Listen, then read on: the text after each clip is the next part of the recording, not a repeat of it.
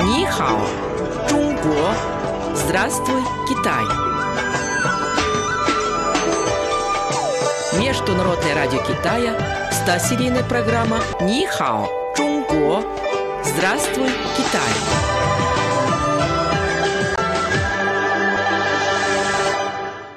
Слово на сегодня. Синмин. Фамилия и имя. Малин, в последнее время меня очень заинтересовали фамильные знаки и имена китайцев. Оказывается, дать имя – это целая наука. Да, китайцы очень серьезно относятся к имени. Есть даже такое изречение. Если название неверно, то и слова не повинуются. Я знаю, что большинство китайских фамилий состоит из одного иероглифа. Наиболее распространены Джан, Ван, Ли, Лю и некоторые другие. Но некоторые фамилии состоят из двух иероглифов. Это Джуге, Оуян, Сыту и другие. А ты знаешь, сколько всего китайских фамилий? По-моему, об этом нет точных цифр. Я лишь знаю, что в период правления династии Северная Сун был составлен компендиум 100 фамилий. В этот канон было включено приблизительно 500 наиболее распространенных в то время фамилий. В древних источниках зафиксировано упоминание более 5000 фамильных знаков. Из них наиболее часто встречается около 200. В Китае принято сначала называть фамилию, а потом имя. Китайское имя обычно состоит из одного или двух иероглифов, но иногда встречаются имена из трех иероглифов.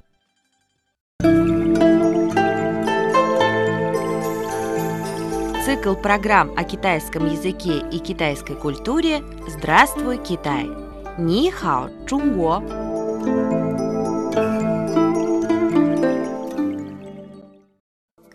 Малин, а каково происхождение китайских фамилий?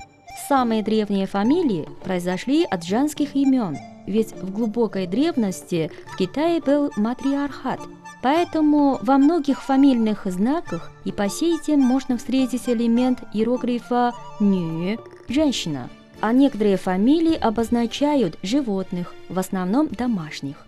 Есть фамилии «ма» – лошадь, «ню» – корова, «ян» – баран. Интересно также, что в Китае есть фамилии, которые образованы на основе чиновничьих должностей. Например, Шань Гуан – высший чин, Ван – правитель, Хоу – удельный князь.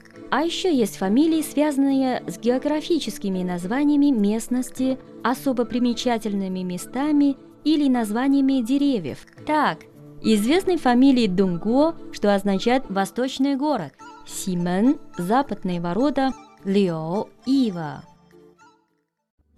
Большинство имен на Западе и в России имеют древнееврейские, римские и греческие корни. Китайские же имена состоят из иероглифов, имеющих смысловое значение в современном китайском. Для мужских имен принято выбирать иероглифы, обозначающие храбрость, мужественность, а для женских – выражающие красоту и нежность.